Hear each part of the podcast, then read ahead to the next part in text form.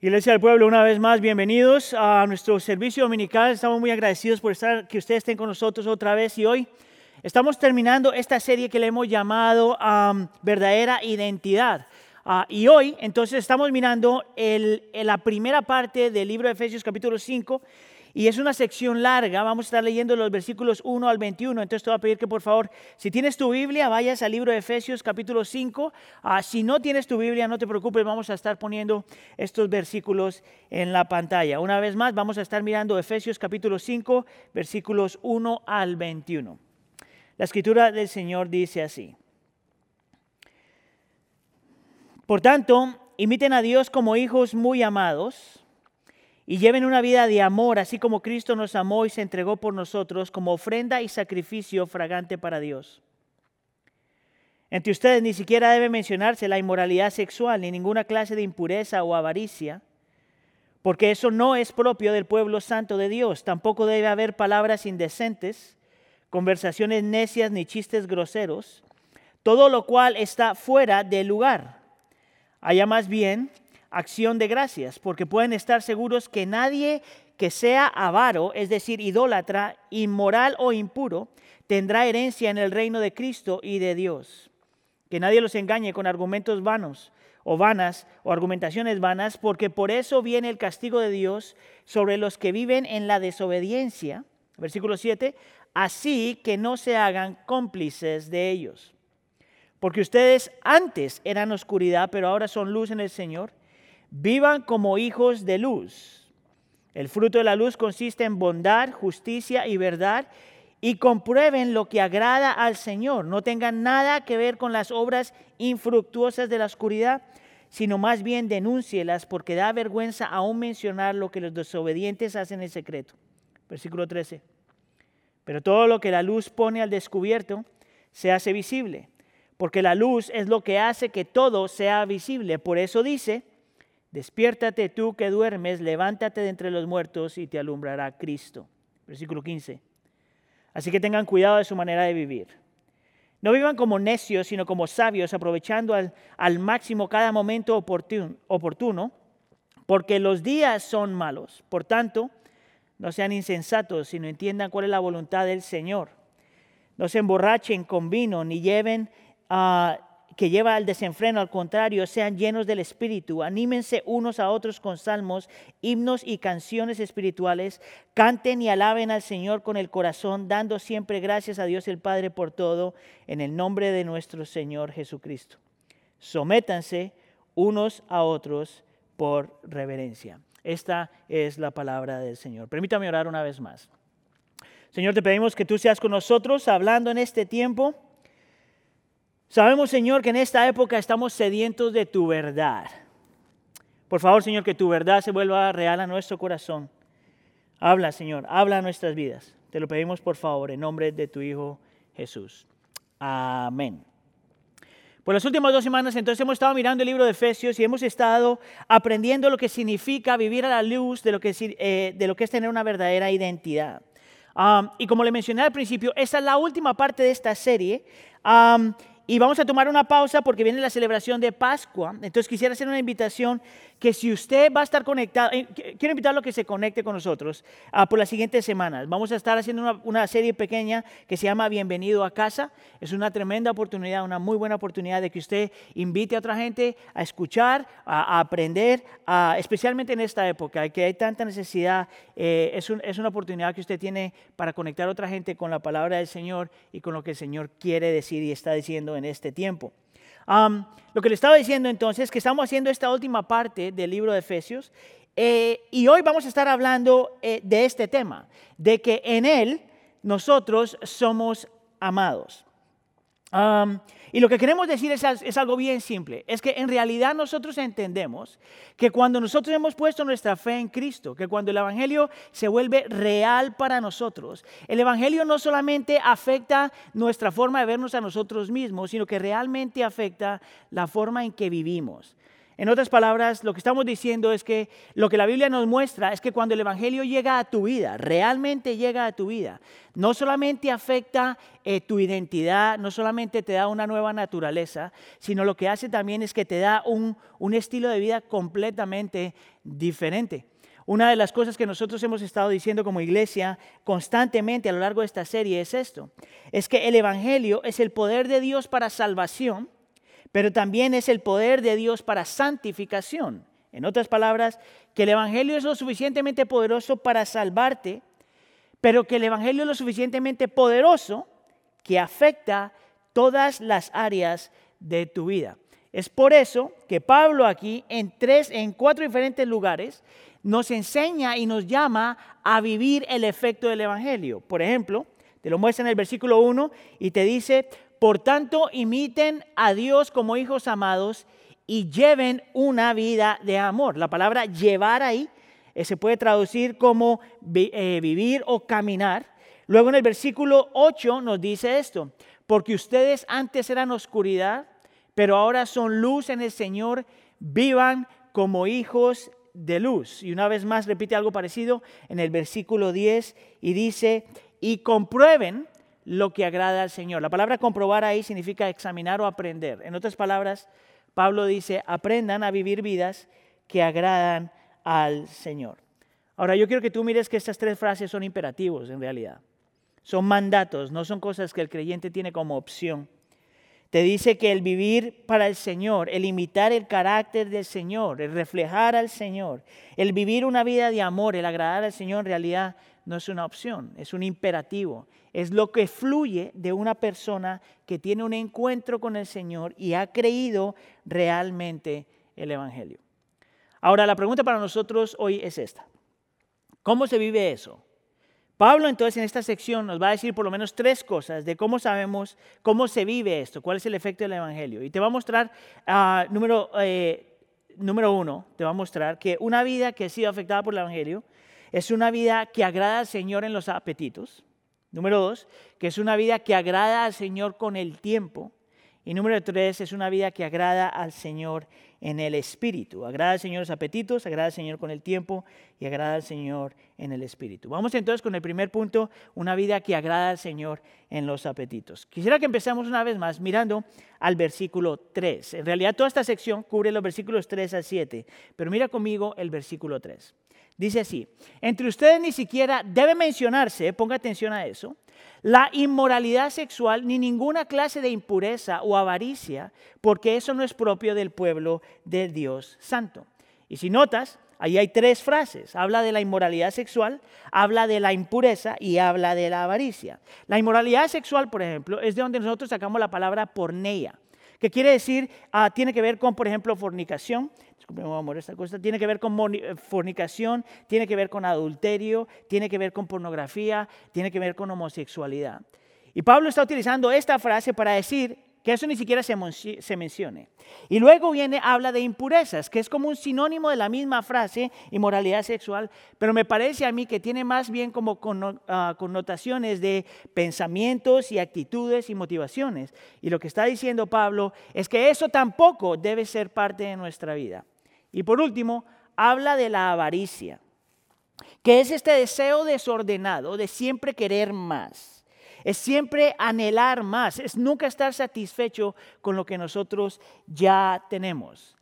La pregunta para nosotros es esta entonces, ¿por qué Pablo utiliza esas tres frases y por qué, y por qué las pone en, un mismo, en una misma sección? Bueno, yo quisiera decirte que algunos eruditos piensan que la razón por la que Pablo está poniendo estas tres frases juntas es porque todas estas frases tienen que ver con deseos sexuales desordenados.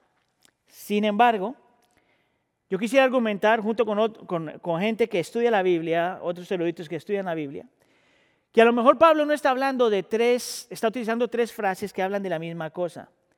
En realidad Pablo está utilizando tres mismos ejemplos que tienen una misma raíz o que muestran un mismo corazón. Y lo que quiero decir con esto es que Pablo lo que está atacando, lo que nos está llamando a que ni siquiera se mencione en medio de nosotros, son el estar controlado por los apetitos desordenados del corazón. En otras palabras, El, está, el dejar que los deseos desordenados de nuestros afectos, de nuestra mente, de nuestra voluntad y de nuestras emociones controlen nuestra vida. La palabra frase, la frase clave ahí, son apetitos desordenados o deseos desordenados. Ahora, ¿por qué estoy haciendo este argumento? Bueno, te hago la pregunta, ¿qué es la inmoralidad sexual? La inmoralidad sexual es estar controlado por el placer sexual sin querer tener las demandas del matrimonio. Es por eso que hay fornicación y es por eso que hay adulterio. Ah, la inmoralidad sexual, por ejemplo, es querer más de lo que el Señor ya te ha dado. Es por eso que en el, caso de un casado aparece la pornografía y, por ejemplo, ahí mismo aparece el adulterio. Ah, porque la inmoralidad sexual tiene que ver con eh, el, no estar satisfecho con quién eres y con lo que tienes. Es de ahí donde viene el homosexualismo y cualquier otra cosa que te lleva a cosas así. En realidad, si te das cuenta, es cuando tú estás controlado por un apetito, un deseo, cierto punto sexual que es completamente desordenado. La Biblia nunca te dice que la intimidad sexual es mala, pero te da un contexto y te da un tiempo. Cuando tus apetitos y tus deseos toman control y se desordenan, entonces te lleva a vivir vida, vidas que el Señor, ah, que al Señor no le agrada. Ahora, por ejemplo, ¿qué tiene que ver eso con la avaricia? Y la avaricia es muy parecida. La avaricia es este deseo desordenado de querer tener más de lo que tienes.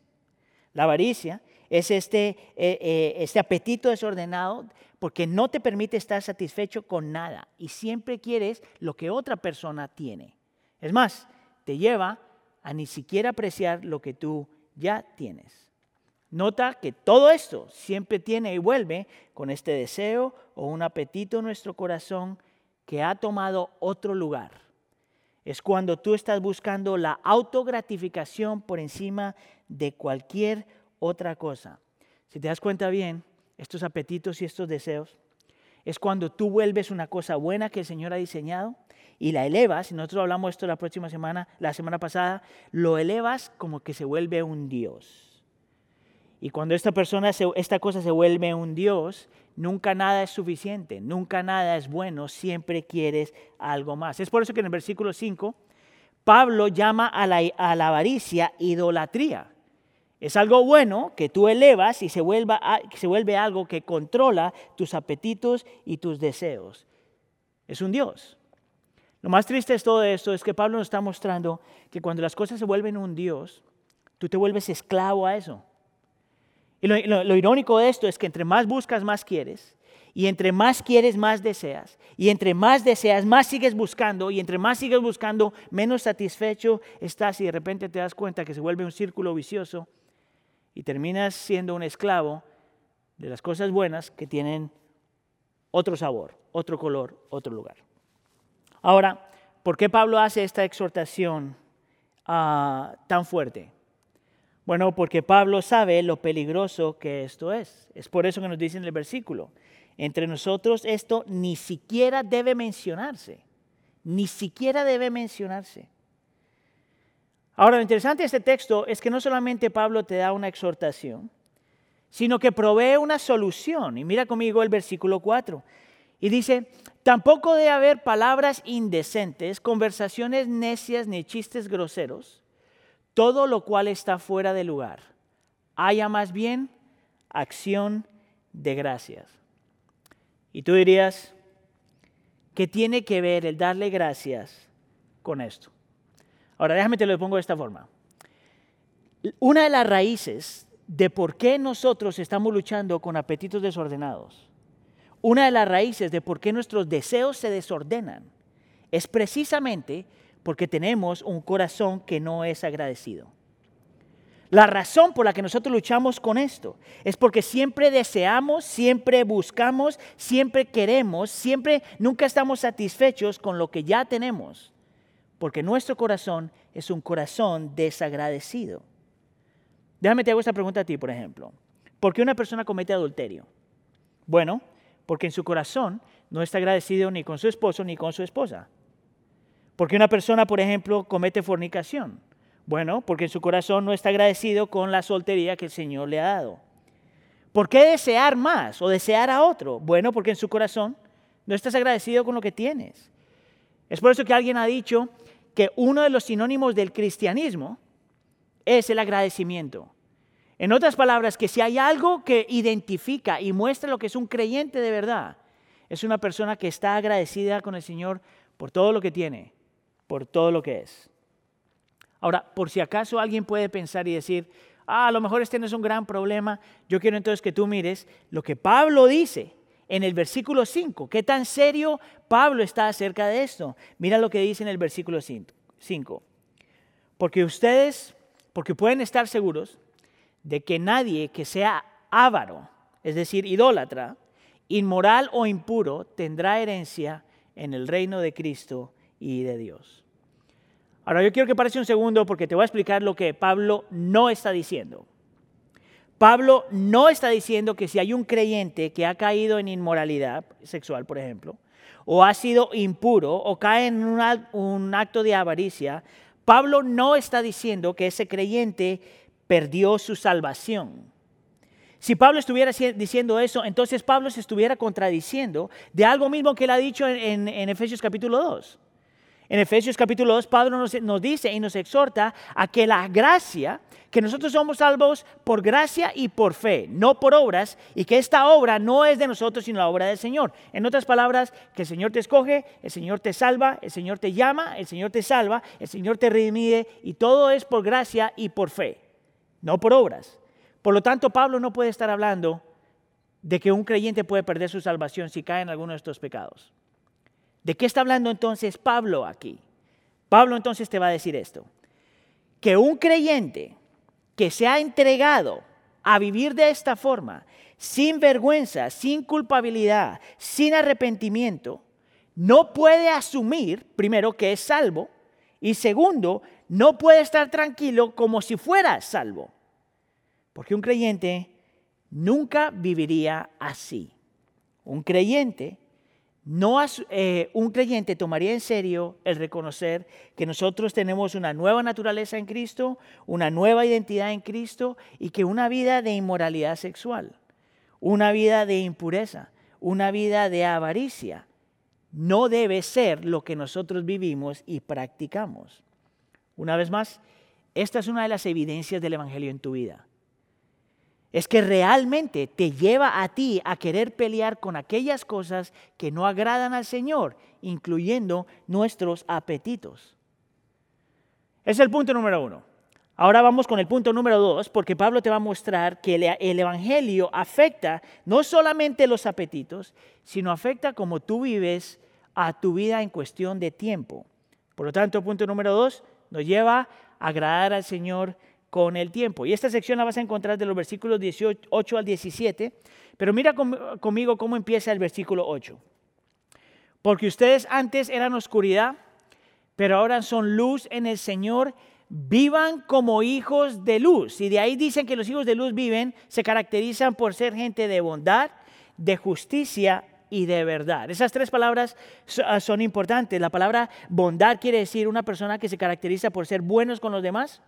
Pero la palabra bondad también ah, tiene un segundo significado que significa ser generoso con los demás. Significa que para un creyente que ha sido impactado por el Evangelio, es una persona que se caracteriza por ser bueno con los demás, pero también por compartir con los demás no solamente tu vida, pero lo que tú tienes.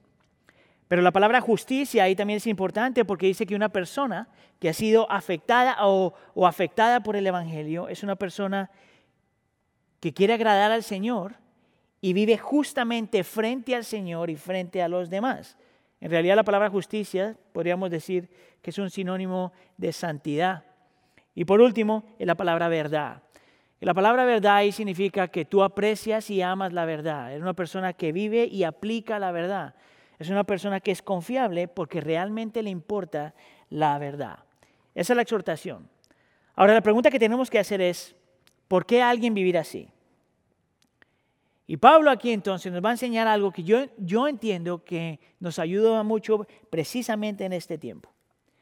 Pablo nos va a decir que en esta época de la vida, este es, es importante porque cada momento, cada, cada minuto, cada hora en este mundo realmente importa. Que realmente nosotros estamos aquí viviendo solamente una vez, en esta creación como está, solamente una vez. Y que todo lo que vivimos realmente importa. Mira conmigo el versículo 15. Así que tengan cuidado de su manera de vivir. No vivan como necios, sino como sabios. Ahora déjame, te voy a hacer una, explicación simple de lo que, la diferencia entre un sabio y un necio, o un necio y un sabio. Déjame empezar con el necio. El necio es una persona que está desconectada de la realidad. El necio es una persona que se hace así, eh, a sí mismo la vida miserable y hace la vida de los demás miserable. El necio es una persona que no sabe reconocer los tiempos, es una persona que es impulsiva, es una persona ah, que, que reacciona antes de pensar, es una persona que se deja llevar por sus deseos y sus emociones, es una persona que no sabe medir las consecuencias, es una persona que desaprovecha el tiempo, el poquito tiempo que tenemos. Eso es un necio. Por otro lado, un sabio es una persona que sabe cómo tomar decisiones correctas. En específico, en esos momentos donde la Biblia no te da una ley o un mandato a qué seguir. Una persona sabe cómo tomar, un sabio sabe cómo tomar una decisión en esos momentos. Un sabio es una persona disciplinada, por ejemplo. Un sabio es una persona que ah, sabe dominarse a sí mismo. Es una persona que no es impulsiva, es una persona que sabe examinar y pensar. El sabio es una persona que ejerce discernimiento. El discernimiento es bien interesante en la escritura porque el discernimiento es esta persona que no solamente sabe reconocer la diferencia entre lo malo y lo bueno, pero es una persona que sabe reconocer entre lo bueno y lo mejor. Ese es un sabio. El sabio entonces sabe que nuestro tiempo aquí es limitado. Sabe que nuestro estilo de vida realmente importa. Sabe que cualquier decisión que nosotros tomamos en este tiempo o tiene buenas consecuencias o puede tener consecuencias catastróficas. Es por eso que Pablo en el versículo 16, 16 nos llama a aprovechar al máximo cada momento oportuno porque los días son malos. La palabra aprovechar ahí se puede traducir como redimir. Pablo te llama a redimir el tiempo o a comprar de regreso lo que se ha, se ha perdido. El sabio sabe que el tiempo pasa y muchas veces ni te das cuenta. El, el, sabio sabe que tu tiempo es limitado y que tú solamente puedes vivir y hacer algunas cosas en este tiempo porque tu tiempo es limitado. El sabio sabe que el tiempo pasa y que si tú no aprovechas la esposa de tu juventud, como dice en la escritura, ya lo perdiste. El, sabio sabe que tu tiempo con tus hijos y disfrutar tus hijos es limitado. El sabio sabe que hay que aprender a trabajar, a trabajar bien, a trabajar duro, pero también a tener límites. El sabio, sabe que en esta vida las personas son más importantes que las cosas. El sabio sabe que este es un tiempo de dónde buscar y cómo buscar al Señor. Mira, en medio de lo que estamos pasando, eh, yo estaba pensando mucho en esto. Y, yo estoy seguro que el Señor está tratando con, nosotros, con muchos de nosotros de diferentes formas. Mira, y estoy convencido que el Señor en medio de este dolor, en medio de este sufrimiento, nos está forzando a tener una perspectiva completamente diferente de la vida. En este tiempo el Señor nos está enseñando a añorar aquellas cosas que ya teníamos pero que ahora no están. En este tiempo el Señor nos está forzando a apreciar el tiempo con los demás, realmente. En este tiempo el Señor nos está obligando a valorar la familia, a valorar la iglesia, a valorar el trabajo, a valorar algo tan simple como abrazar a alguien. En este tiempo el Señor nos está obligando a no poner nuestra confianza ni en nada ni en nadie, porque hoy tenemos y mañana no. El Señor en este tiempo nos está forzando a tener una perspectiva de la vida que es más grande que las cosas que tenemos enfrente de nosotros. Una perspectiva más grande de lo que, lo que realmente la vida es. En este tiempo el Señor nos está llamando a abrazar la sabiduría porque nuestro tiempo aquí es corto. Estamos llamados a redimir el tiempo. Es por eso que Jonathan Edwards, uno de los teólogos más conocidos en los Estados Unidos, en la historia de los Estados Unidos, a sus 20 años escribió algo que se conoce como sus resoluciones. Y una de sus resoluciones a los 20 años era esto. Resuelto estoy a nunca perder un momento del tiempo, sino a mejorar o aprovechar el tiempo de la manera más rentable posible. Nunca perder un momento del tiempo. Esto es interesante acerca de Jonathan Edwards, que él murió a los 54 años. Lo que me dice es que aunque su vida fue tan corta, él aprendió a vivir para el Señor. Él aprendió a agradar al Señor con su tiempo. Es por eso que Pablo entonces nos llama en el versículo 17. Por tanto, no sean insensatos, sino entiendan cuál es la voluntad del Señor. ¿Ves? El sabio, en medio de cualquier situación, por lo menos se hace estas dos preguntas. ¿Qué es lo que el Señor quiere de mí en este momento? Esa es la pregunta entonces que yo te hago a ti. ¿Qué es lo que el Señor quiere de ti en este momento de la vida, en medio de lo que estás pasando? Y la segunda pregunta que por lo menos el sabio se debe hacer es, ¿por qué el Señor está haciendo esto en este momento y cómo debo responder? Esa es la invitación que Pablo tiene para nosotros ahí, en este momento, cómo aprender a redimir el tiempo. Mire, los tiempos son difíciles y los tiempos son limitados. Pero el Señor tiene un llamado para su iglesia. Y nos está llamando a reaccionar, a vivir, a abrazar, a hacer cosas que en este tiempo se tienen que hacer. Si usted ha sido parte de la iglesia del pueblo o ha escuchado alguna vez, hay una ilustración que yo utilizo vez tras vez. Es más, estoy casi creyendo que lo estoy utilizando todos los meses, pero ahora se siente más real. Tú no quieres llegar al final de tus días añorando y pidiéndole al Señor que te dé más tiempo por las cosas que tenías que hacer hoy. El tiempo con tu esposa tu esposo, o tu esposo, el tiempo con tus hijos, el tiempo con tus vecinos y amigos, el tiempo con tu iglesia, el tiempo de amar, el tiempo de servir, el tiempo de entregarte por otros, el tiempo de sacrificarte, el tiempo realmente de vivir la vida como se tiene que vivir, el tiempo para adorar al Señor, para servir al Señor, para vivir para Él. Tu vida solamente aquí es limitada. Y lo que haces aquí vale la pena. Y lo que haces aquí tiene consecuencias o para bien o para mal. Hasta ahora entonces hemos hablado de agradar al Señor en los apetitos, agradar al Señor con el tiempo. Y ahora vamos con el punto número tres, lo que significa el efecto del Evangelio, es agradando al Señor en el Espíritu. Mira conmigo entonces el versículo 18. Dice, no se emborrachen con vino que lleva al desenfreno. Al contrario, sean llenos del Espíritu Santo o del Santo Espíritu, como dicen algunas traducciones. Ahora, ¿qué significa eso? Quisiera entonces empezar explicándote lo que eso no significa.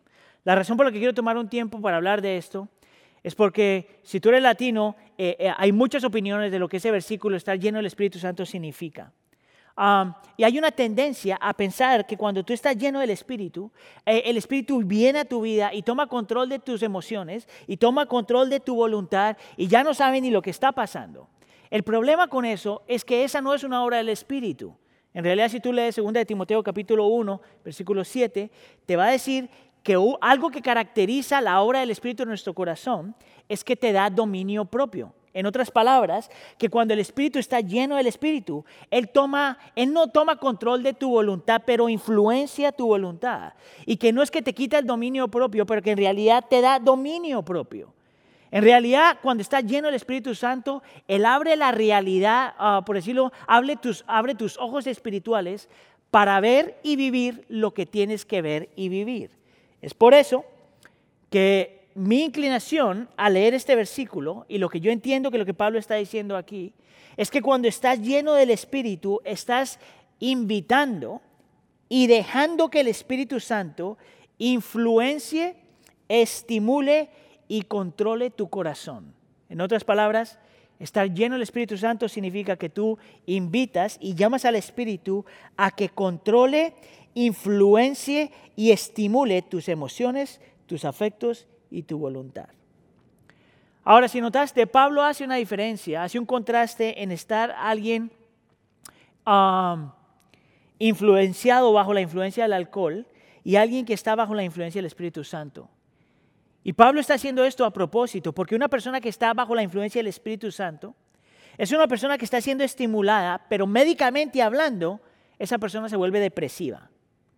Ah, tú puedes preguntarle a cualquier doctor el efecto del alcohol, lo que te va a decir es esto, que una persona que está bajo el efecto del alcohol está siendo influenciado, estimulado, controlado negativamente. Porque el, eh, el espíritu, el alcohol toma control de la parte del cerebro con el cual tú ejerces dominio propio, con el cual tú juzgas lo que es bueno y lo que es malo, con lo cual tú examinas propiamente una situación. En otras palabras, lo que hace el alcohol, el exceso de alcohol en una persona, es te deshumaniza. Pero el Espíritu Santo hace algo completamente opuesto. En vez de hacer, de quitarte la capacidad de ejercer dominio propio y entender y juzgar y examinar propiamente, el Espíritu Santo, cuando estás lleno del Espíritu Santo, hace algo completamente diferente. Abre tus ojos, te permite ver, te permite creer, te influencia, te estimula, te controla, de tal forma que tu corazón, tus afectos, tu mente, tus emociones y tu voluntad se someten a Cristo. No pierdes control, más bien adquieres control. Es más, podríamos decir que es precisamente por la persona, presencia y obra del Espíritu Santo que cualquier persona puede, un creyente tiene la capacidad de agradar al Señor con sus apetitos y agradar al Señor ah, con el tiempo. Sin la persona, sin la obra y sin el ministerio, del Espíritu Santo, un cristiano simplemente no puede vivir su cristianismo. La implicación para nosotros entonces es esta que es algo por lo que nosotros tenemos que orar. Si usted notó, esto es un imperativo. Pablo está diciendo, sean llenos del Espíritu Santo. Y la segunda implicación es que por lo menos tenemos que tomar el tiempo de examinar si nuestra vida refleja una vida llena del Espíritu Santo. Ahora, déjeme le digo algo un poquito más controversial entonces, porque estar lleno del Espíritu Santo no necesariamente está hablando de una experiencia extremadamente, ah, por decirlo de alguna forma, sobrenatural. La llenura del Espíritu Santo se, vive en las áreas simples y cotidianas de la vida. Es en, cómo vives, cómo caminas, cómo hablas, cómo piensas, qué haces y qué no haces. Ahora, si usted está haciendo la pregunta, ¿cómo sabemos si alguien está viviendo la obra del Espíritu Santo? ¿Está viviendo una vida llena del Espíritu Santo? Pablo sabe que nosotros posiblemente íbamos a hacer esa pregunta. Entonces, para que nosotros no tengamos que adivinar, de los versículos 19 en adelante, Él nos da unos ejemplos de lo que significa vivir una vida llena del Espíritu Santo. Entonces, por ejemplo, en el versículo 19, te lo voy a poner en la pantalla, nos llama a animarnos unos a, a otros con salmos, himnos y canciones espirituales. Y nota aquí que una de las evidencias de la llenura del Espíritu Santo es que tú aprendes a vivir en comunidad. La palabra animar ahí se puede traducir como hablar o cantar. Ah, lo que algunos eruditos dicen es que lo que Pablo está diciendo, está diciendo, háblense por medio de cantos los unos a los otros. En otras palabras, el estar lleno del Espíritu Santo crea comunidad, no divide la comunidad. Estar lleno del Espíritu Santo te lleva a tu querer adorar al Señor con otra gente junto a ti. Una, una segunda evidencia de la llenura del Espíritu Santo, que encontramos también en el versículo, la segunda parte del versículo 19, es que te lleva a querer adorar. Pablo dice ahí, canten y alaben al Señor con el corazón. Una tercera versión de lo, que es estar lleno del Espíritu Santo se encuentra en el versículo 20 y tiene que ver con la gratitud. Mira lo que dice, dando siempre gracias a Dios el Padre por todo, en el nombre de nuestro Señor Jesucristo. Ahora, pare, déjeme parar ahí un segundo, porque volvimos al tema de la gratitud. Y yo quisiera decirte que en esta época, a lo mejor tú debes considerar estar agradecido con el Señor por lo que estamos pasando. Ahora, yo no te estoy diciendo que tú tienes que estar agradecido por el pecado en el mundo y por el efecto del pecado en el mundo. Yo no estoy agradecido por el sufrimiento, yo no estoy agradecido por la enfermedad, yo no estoy agradecido por la gente que está muriendo. Yo no estoy agradecido por, por los separados que estamos y los desunidos que estamos. Yo no estoy agradecido por ninguna de esas cosas porque Dios detesta esas cosas. Por otro lado, estoy agradecido por lo que el Señor está haciendo en nuestro medio. Estoy agradecido porque Él está utilizando todo esto para acercarnos a Él más, para invitarnos a orar más, para invitarnos a buscarlo más.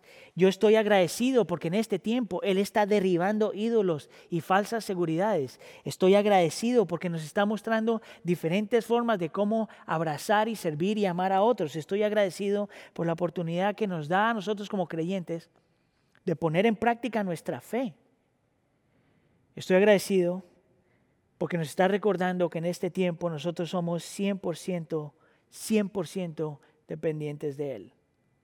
¿Sabes tú lo que significa darte cuenta que todo lo que tú has construido se puede ir ya? En este tiempo estoy agradecido porque aunque no, no, no, no celebro el dolor, el dolor me ha acercado a Él. El dolor me ha llevado a apreciar la iglesia más. El dolor me ha dado oportunidades de pasar más tiempo con mi familia. El dolor me ha llevado a meterme más en la escritura. Es por eso que uno de los frutos de la llenura del Espíritu Santo es el agradecimiento. Aprendes a ver las cosas a través de los lentes del Señor. Y por último, una de las evidencias de la llenura del Espíritu Santo tiene que ver con aprendernos a someter los unos a los otros. Mira conmigo el versículo 21.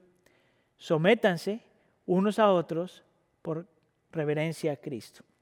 Y esto es lo interesante aquí, que te está diciendo que una de las evidencias de la llenura del Espíritu Santo es que te lleva a entender y a creer que tú sí necesitas a otros, que tú sí necesitas el consejo y el apoyo de otros, que tú no estás llamado a tomar decisiones como si fueras llanero solitario, que tú realmente necesitas la comunidad de fe para hablar a tu vida, para hablar a tu corazón, para confrontarte, para que aprendas a someterte a otros.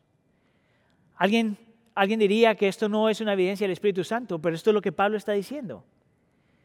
Una evidencia de la llenura del Espíritu Santo es que tú aprendes a vivir en comunidad. Hasta este punto entonces hemos hablado de tres cosas. Hemos hablado de agradando al Señor en los, apetitos, hemos hablado de vivir agradando al Señor con el tiempo y hemos hablado de vivir agradando al Señor en el Espíritu. La pregunta para nosotros es esta. ¿Por qué alguien quisiera vivir así? ¿Por qué alguien quisiera vivir una vida que agrada al Señor de esa forma? Y te lo voy a poner de esta forma. Porque una persona que sabe que es amada, esta es la respuesta natural hacia la persona que te ama. Si tú sabes que alguien te ama, la respuesta más natural es tú querer vivir una vida que agrada a esa persona. Y es por eso que Pablo, en el principio de este texto, nos dice esto tan claro en los versículos 1 y 2. Por tanto, imiten a Dios, la exhortación, como hijos muy amados. Ahora, párese ahí un segundo, porque nos está diciendo que la motivación y el poder para nosotros querer agradar al Señor es porque ya somos sus hijos. Y no solamente cualquier hijo, pero un hijo muy amado porque nos recuerda que en Cristo Jesús nosotros no solamente hemos sido perdonados, pero que hemos sido adoptados. Y que porque somos adoptados en Cristo, nos trata y nos ama tal como trataría Cristo y nos ama tal como amaría Cristo. Pero note que Pablo no para ahí y dice, y lleven una vida de amor así como Cristo nos amó y nota que te dice que la motivación el poder para amar a otros y amar al Señor es porque Cristo ya te amó primero. Ahora la pregunta es, ¿cómo te amó primero? Y te dice que se entregó por nosotros como ofrenda y sacrificio fragante para Dios. Y esas dos palabras, ofrenda y sacrificio, son extremadamente importantes. Porque te está diciendo que Cristo vivió la vida que nosotros no hemos vivido que mientras tú y yo no hemos querido agradar al Señor y ser una ofrenda para Él, Cristo sí lo fue. Él fue a la cruz del Calvario para ser una ofrenda para Dios, para, para, entregarse a Dios, para rendirse a Dios y a la misma vez no solamente vivió la vida que nadie ha vivido, sino murió la muerte que todos merecíamos. Es por eso que es sacrificio. En la cruz del Calvario, Él toma lo que nosotros nos merecemos y nos da lo que Él se merece. En la cruz del Calvario, Él paga la consecuencia de nuestro pecado y nos da lo que Él se merece. En la cruz del Calvario, Él se vuelve ofrenda y sacrificio por nosotros. Ahora déjame hacerte esta pregunta. Si tú estás escuchando esto por primera vez, eso es lo que tú necesitas entender y creer hoy. Eso es lo que te sostiene, eso es lo que te guarda, eso es lo que te da poder para poder seguir viviendo en esta vida y aprovechar el tiempo y agradar al Señor y ser lleno del Espíritu Santo. Pero si tú eres creyente, es la misma cosa. Esta es la motivación y el poder para vivir vidas que le agradan al Señor. ¿Por qué Pablo diría esto al creyente? Porque a nosotros se nos olvida que agradar al Señor es imposible a menos de que la cruz del Calvario sea lo que está en el centro de nuestro corazón. ¿Crees tú eso? Mi invitación es que lo creas. Vamos a orar. Señor, te queremos dar gracias porque podemos confiar, Señor, y descansar en la obra de Cristo. Te damos gracias, Señor, porque en, en la obra de Cristo no solamente tú fuiste sacrificio para nosotros, sino fuiste ofrenda por nosotros. Te damos gracias, Señor, porque no solamente tenemos a Cristo con nosotros, pero al Espíritu Santo, que nos guía, que nos ilumina, que nos habla, que nos muestra. Te damos gracias, Señor, porque tenemos la, la bendición de vivir para ti de vivir una vida que te agrada a ti, que te agrada con nuestros afectos, que te agrada con el tiempo y que te agrada por medio eh, del Espíritu Santo. Señor, en este tiempo tan difícil, es tan fácil rendirnos a cosas, Señor, que no te agradan. Pero aún en medio de esta situación difícil, lo que da más vida es vivir vidas que te agradan a ti. Espíritu de Dios, haz lo posible Enséñanos a vivir vidas que están influenciadas, afectadas y controladas por la persona del Espíritu Santo y por la persona que el Espíritu Santo levanta, que es Cristo Jesús y el crucificado. Te lo pedimos por favor en nombre de tu Hijo Jesús. Amén.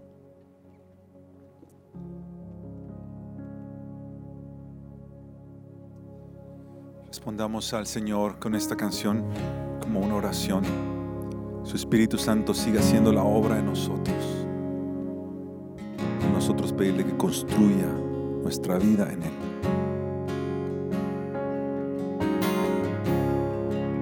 Digno de recibir toda adoración.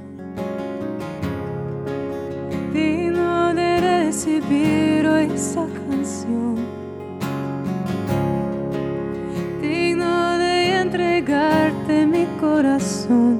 vivo por ti.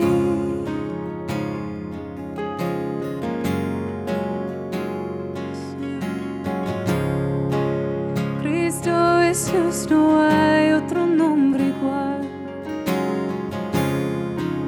Cristo no hay nadie más que pueda salvar.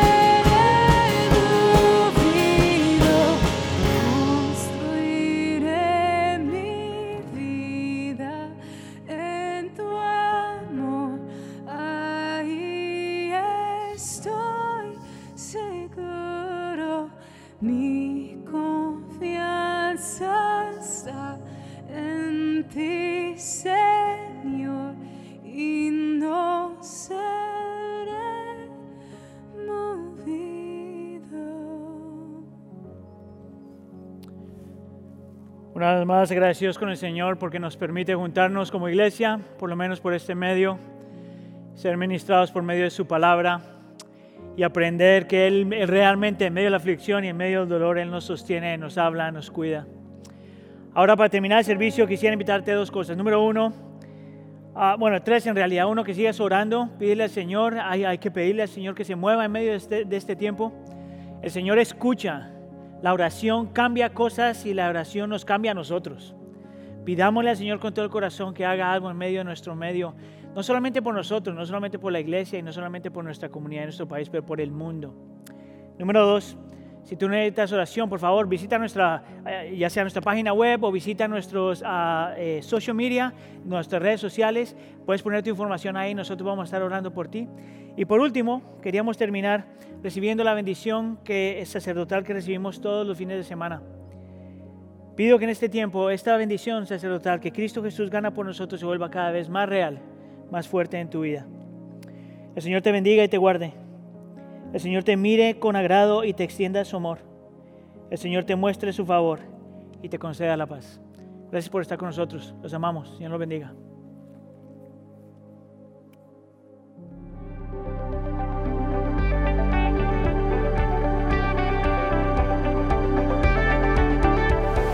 Gracias por acompañarnos en este tiempo de adoración. Queremos compartir contigo algunas actualizaciones de lo que sucederá las próximas semanas. Toda nuestra comunicación se está llevando a cabo a través de las redes sociales. En ellas compartimos ideas sobre cómo servir a nuestros vecinos, cómo tener tiempos de oración en línea, tiempos de preguntas y respuestas con nuestros pastores, tiempos de adoración y alabanza, los últimos reportes de parte de nuestros pastores y líderes. Como iglesia queremos saber cómo podemos orar por ti y estar pendiente de tus necesidades. Puedes llamarnos o enviarnos un mensaje de texto. Si tienes alguna necesidad pastoral, manda el mensaje de texto IDP Pastor al 630-260-1600. O si necesitas oración, manda el mensaje de texto ORAR al 630-260-1600. Nuestro equipo te estará contactando a la mayor brevedad posible. Amamos a nuestra iglesia y queremos caminar juntos en este difícil tiempo de prueba. Otra manera en la que podemos ser la iglesia y servir a otros durante este tiempo es a través de nuestro nuevo portal, donde puedes ofrecer ayuda o pedir ayuda. Puedes ofrecer el servir a otros, ayudándoles, por ejemplo, a surtir sus medicinas en la farmacia o hacer sus compras en el supermercado. Y si tú tienes necesidades o si conoces de alguien que tiene necesidades, puedes compartirlo ahí y así ayudarnos los unos a los otros. Encuentra toda la información visitando iglesiadelpueblo.net. Eso es todo por hoy. Gracias por acompañarnos. Sigamos tomando todas las medidas de precaución y acatando todas las indicaciones, pero sobre todo, sigamos confiando en el Señor y sigamos brillando con la luz de Cristo.